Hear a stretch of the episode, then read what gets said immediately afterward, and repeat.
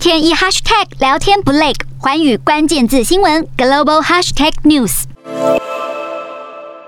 美国网站司令部司令仲宗根向外媒透露，美国已经展开攻击性网络作战来支援乌克兰，不过他并没有具体说明相关行动的目标。但自从乌俄战争开打以来，拜登政府一直小心翼翼地在支援乌克兰以及避免对俄罗斯关系紧张升温之间取得平衡。因此，美国官员的这种爆料行为相当罕见，同时也引起了外界关注。